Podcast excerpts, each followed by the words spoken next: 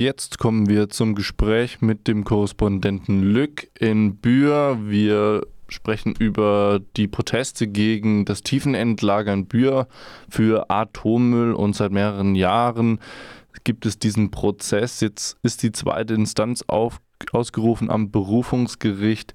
Was erwartet die Leute heute im Prozess?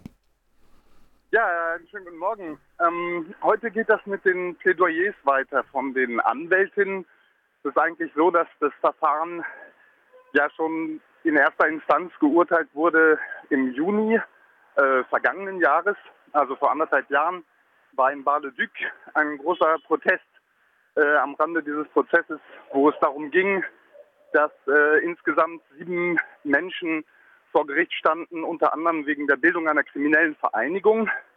Und äh, nun gestern ging das Verfahren in Berufung. Das war zuerst zu Beginn ziemlich langweilig. Die haben dort äh, natürlich den ganzen, das ganze Dossier wieder aufgerollt. 22.000 Seiten äh, Ermittlungsakten waren das. Das heißt, gut, erstmal war es ganz technisch. Die verschiedenen Angeklagten wurden vorgestellt, viel Formalia. Den Vormittag über ist eigentlich nicht viel passiert. Und dann äh, wurde es aber auch schon nach und nach immer spannender. Also wir haben es gestern tatsächlich es wurde auf drei Tage angesetzt und gestern ist es tatsächlich bis zu den Plädoyers der Staatsanwaltschaft schon vorgedrungen, was eigentlich nicht vorgesehen war. Das war jetzt auf drei Tage geplant, also von gestern bis morgen Abend. Und wir gehen jetzt aber gerade davon aus, dass der Prozess eigentlich, diese zweite Instanz, äh, zu Ende gehen wird am heutigen Nachmittag. Und du bist vor Ort. Wahrscheinlich wirst du nicht die einzige Person sein. Wie sieht es denn aus mit solidarischer Prozessbegleitung? Es gibt hier eine schöne solidarische Prozessbegleitung. Ich denke, wir waren gestern ungefähr 50 Unterstützerinnen im, im Gerichtssaal und draußen haben die, hat die Confédération Paysanne, also die Kleinbäuerinnengewerkschaft, einen großen Stand gemacht mit Glühwein etc. Ähm, eigentlich eine entspannte Stimmung im Vergleich auf jeden Fall zu dem Verfahren vor anderthalb Jahren, wo eine große Mobilisierung stattgefunden hat. Das war jetzt auch nicht unbedingt so intensiert. Äh, das Gleiche nochmal zu wiederholen, ganz, ganz viele Leute herzutrommeln, äh, also von Seiten der Verteidigung und der Beschuldigten war das eigentlich äh, genau die Strategie, jetzt eher einen, einen etwas äh, gelasseneren Eindruck zu machen, auch weil vor allem das Dossier schon ziemlich zerrissen worden ist in erster Instanz. Also man muss schon nochmal in Erinnerung rufen, es geht ja um Proteste, die in etwa 2016 bis 2018 stattfanden und in deren Folge ist dann auch äh, insgesamt äh, 20 Hausdurchsuchungen gab.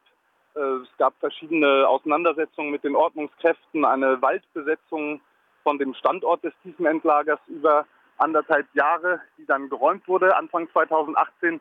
Da wurde dieses Verfahren eingeleitet und es ging ja immerhin um die Androhung von zehn Jahren Gefängnis und bis zu 500.000 Euro Geldstrafe für die verschiedenen äh, Anklagepunkte. Ähm, das, die erste Instanz ging ja so aus, dass zwei äh, Haftstrafen äh, verhängt worden sind, und zwar zu acht und zwölf Monaten. Und die anderen Menschen wurden verurteilt mit Bewährungsstrafen und einen Freispruch gab es. Und nun haben wir aber eigentlich, also es ist eigentlich das richtig Erleichternde bei der ganzen Sache. Es ist so, dass jetzt im Berufungsverfahren äh, zum äh, Erstaunen der meisten Prozessbegleiterinnen äh, die ganze kriminelle Vereinigung eingestampft wurde.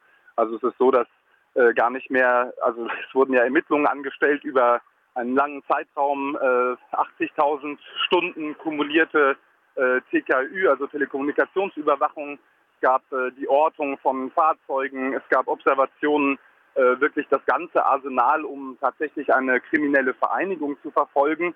Und am Ende geht es jetzt mittlerweile fast nur noch um die Demonstration vom 15. August 2017, äh, die nicht legal war und wo jetzt ein Teil der Leute äh, beschuldigt wird, die organisiert zu haben, äh, im Prinzip in der Funktion von äh, Ermittlungsausschuss und äh, Pressebegleitung. Also das konnten die dann wohl mit den ganzen äh, Telekommunikationsüberwachungen ähm, beweisen, dass die Leute äh, da schon vor Ort waren und auch irgendwie involviert waren. Ähm, also es ist insgesamt ein, eine ziemlich irgendwie lächerliche Angelegenheit. Also es ist natürlich so, die haben ja ganz harte Strafen schon bekommen äh, letztlich, äh, ja, sie durften das, äh, das äh, Terrain dort nicht betreten, hatten Kontaktverbot über, über eine lange, lange Zeit untereinander. insgesamt waren ja auch zu Anfang fast doppelt so viele Leute äh, in, in diesem Ermittlungsverfahren, in, in den Fängen der Justiz sozusagen.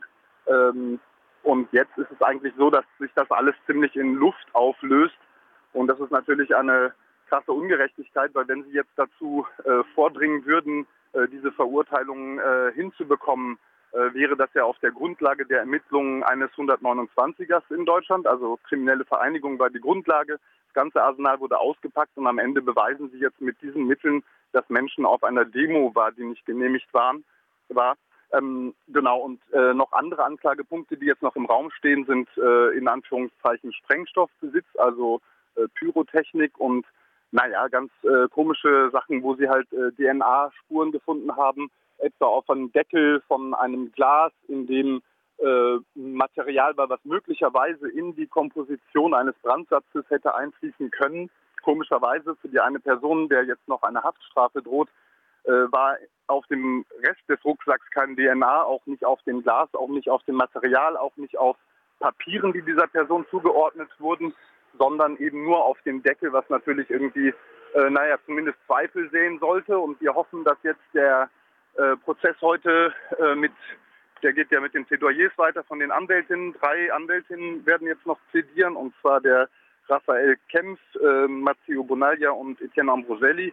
Und ich denke, wenn die durch sind, dürfte das eigentlich äh, so sich darstellen, dass nicht nur die kriminelle Vereinigung, sondern auch die anderen äh, Vorwürfe äh, für die Katz sind.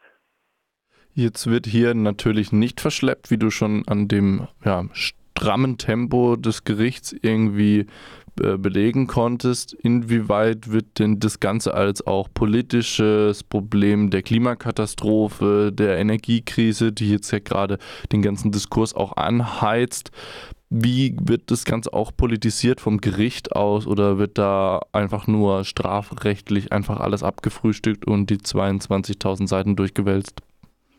Naja, das ist nicht ganz nur technisch. Es ist schon so, dass es da so einen politischen Mitklang hatte. Der eine wesentliche Punkt ist ja, dass es immer darum geht, dass eine ganz besonders kriminelle, organisierte Intention hinter bestimmten Lappalien steht. Also dass sozusagen äh, die, naja, wir sehen hier eigentlich den, den Atomstaat, wie er wie die Justiz, und das war auch die Argumentation der Anwältin, wie die Justiz eigentlich instrumentalisiert wird, um zu versuchen, eine Bewegung zu lähmen und zu durchleuchten.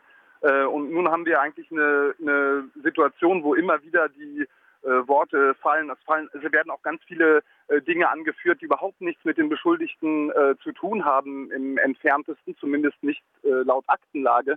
Äh, da, da, werden einfach Sachen angeführt wie ein Brand eines Hotels von der Andra oder Molotow-Cocktailwürfe in einer Auseinandersetzung sechs Monate nach den Hausdurchsuchungen, wo jetzt irgendwelche belastenden Stücke gefunden wurden. Also wird sozusagen immer damit argumentiert, dass das Ganze ja kriminellst aus dem Ruder läuft, dass hier äh, bestimmte äh, militante, äh, gewaltsame Kräfte am Werk sind. Ähm, und eigentlich ist aber immer ein bisschen unklar, wie der Bogen dann äh, zu, den, zu den Beschuldigten, die dort sitzen, äh, gespannt werden möchte. Also es, ja, man, man hat eigentlich einen, einen Diskurs der, des kriminellen bösen Black Blocs und äh, naja, die Umweltthematik, es war im ersten Prozess schon so, dass es gab Prozesserklärungen äh, in der ersten Instanz, sehr ausführliche, die auch nochmal ihre, wo nochmal die Überzeugung der Beschuldigten äh, als äh, Militante, als Aktivistinnen äh, gegen das Atomklo äh, äh, klargemacht wurden. Ähm, jetzt ist es aber eigentlich eher nicht wahrscheinlich, dass das nochmal übermäßig politisiert wird, weil, also medial mit Sicherheit und, und es ist auch so, dass bestimmt noch Erklärungen nachgereicht werden, bestimmt Berichte geschrieben werden, die nochmal klarstellen, äh, warum dieser Protest und dieser Widerstand hier legitim ist.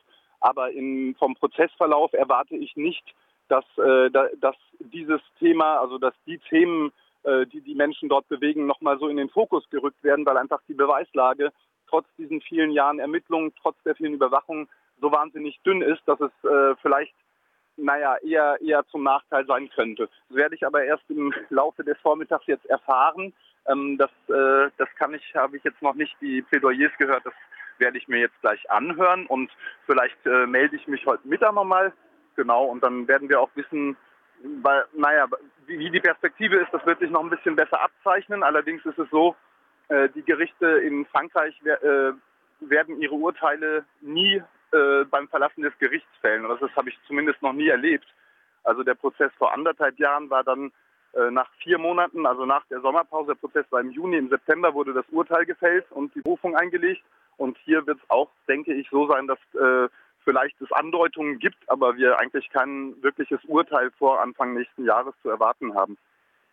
Dann sage ich merci bien zu Luc nach Nancy ans Revisionsgericht. Danke für, den, für das Update und ähm, einen spannenden Prozesstag wünsche ich noch. Danke. Tschüss, bis bald. Tschüss, bis bald.